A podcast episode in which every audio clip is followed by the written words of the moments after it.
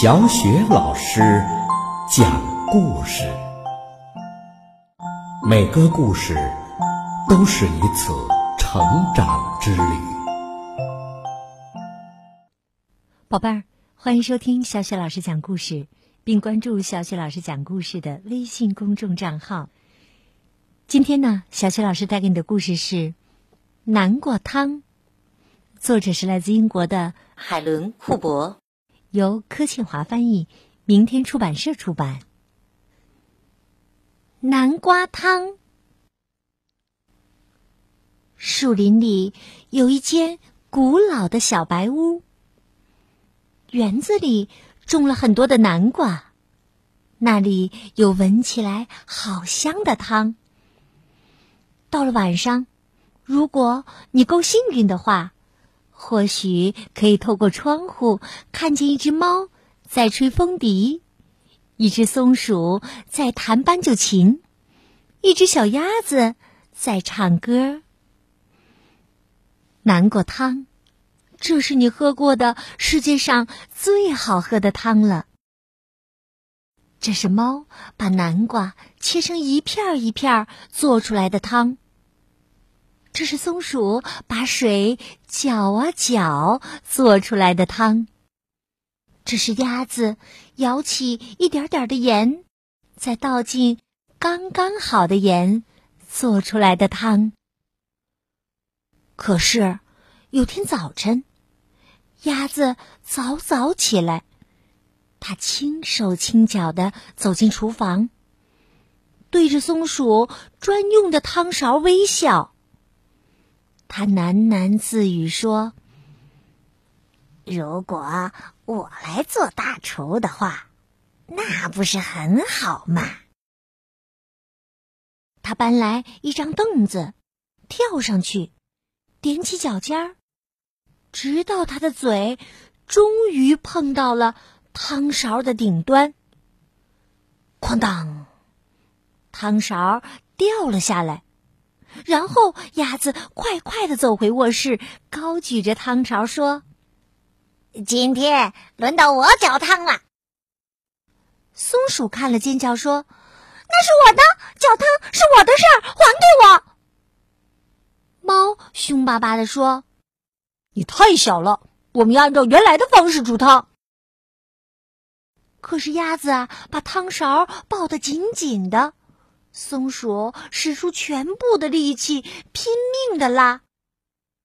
忽然，哎呀，汤勺飞到了半空中，转呐转，蹦，打中了猫的头。这下啊，麻烦可大了。这间古老的小白屋里面。充满了激烈的争吵、吼叫和混乱。鸭子哭哭啼啼的说：“我我不要住在这里了！你们从来不让我帮忙，哼！”他把行李装进推车，戴上帽子，摇摇摆摆的离开了。猫生气的大吼。等我们清理好以后，你会回来的。松鼠也握着它的汤勺在空中挥来挥去，可是鸭子并没有回来，没有回来吃早餐，也没有回来吃午餐。猫带着嘲笑的口气说：“哼，我会找到它的。”其实啊，他只不过是躲在外面罢了。我敢打赌，他在南瓜园里。于是啊，猫来到了南瓜园。可是鸭子不在南瓜园里，他们怎么找都找不到它。于是，他们只好等，等了一个好长好长的下午。猫看着门外，松鼠在地板上来来回回的走。他们咕哝着：“等那只鸭子回来，一定会跟我们道歉的。”“是的，一定会跟我们道歉的。”可是啊，鸭子并没有回来，甚至没有回来喝汤。这天晚上，猫和松鼠做的汤不好喝，他们煮的太咸了。反正他们也不饿，他们对着晚餐哭泣，眼泪掉进了汤里，把汤弄得更咸了。松鼠吸了吸鼻子说：“我们应该让他浇汤的，他只不过是想帮忙罢了。”猫流着眼泪说：“是啊，我们我们出去出去找他吧。”猫和松鼠在好黑好黑的树林里走来走去，他们越走越害怕。他们担心鸭子独自在树林里，遇到狐狸，遇到狼，遇到巫婆，遇到熊。可是，他们找不到它。他们急急忙忙走啊走，走到非常陡峭的悬崖边，猫哭着大喊：“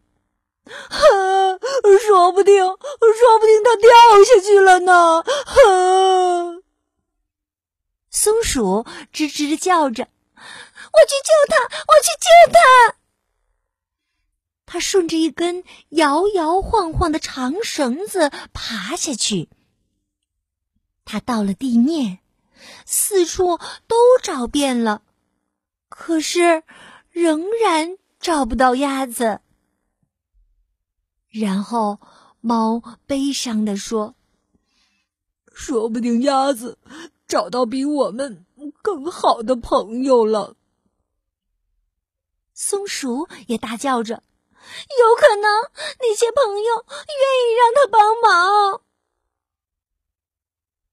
他们拖着沉重的步伐往回走，一路上，他们越想越觉得他们的想法准没错。可是，快到家时，他们看到古老的小白屋里亮着灯。是鸭子，是鸭子！他们一边尖叫着，一边冲进门。鸭子看到他们，好高兴啊！他们紧紧的拥抱在一起。鸭子说：“它好饿。”虽然已经很晚了，他们还是决定一起做一些南瓜汤。鸭子搅汤的时候，猫和松鼠一句话也没有说。即使鸭子搅得太快，把汤溅到了锅子外面；即使锅子烧起来了，猫和松鼠还是没说话。然后鸭子告诉松鼠要放多少盐。结果呀，这一锅汤还是你喝过的世界上。最好喝的汤。就这样，古老的小白屋又恢复了平静和谐。直到鸭子说：“我现在想要吹风笛。”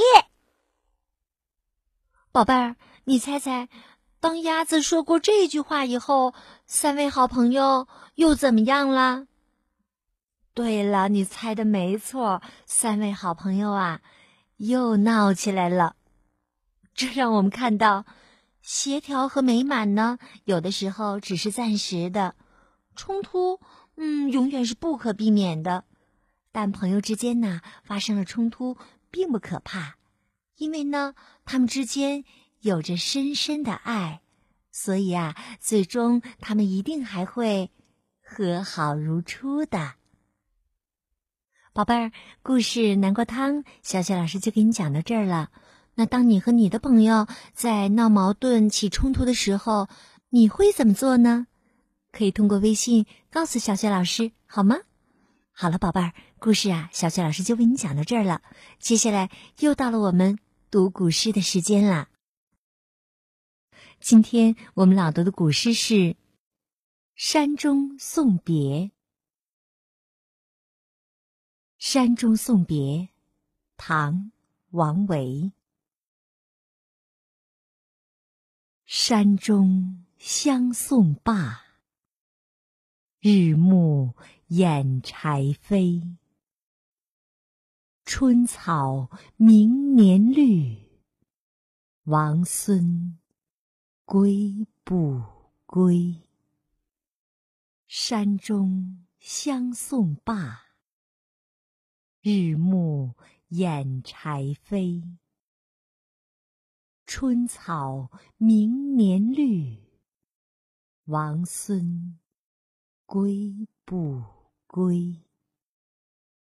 山中相送罢，日暮掩柴扉。春草明年绿，王孙归不归？山中相送罢，日暮掩柴扉。春草明年绿，王孙归不归？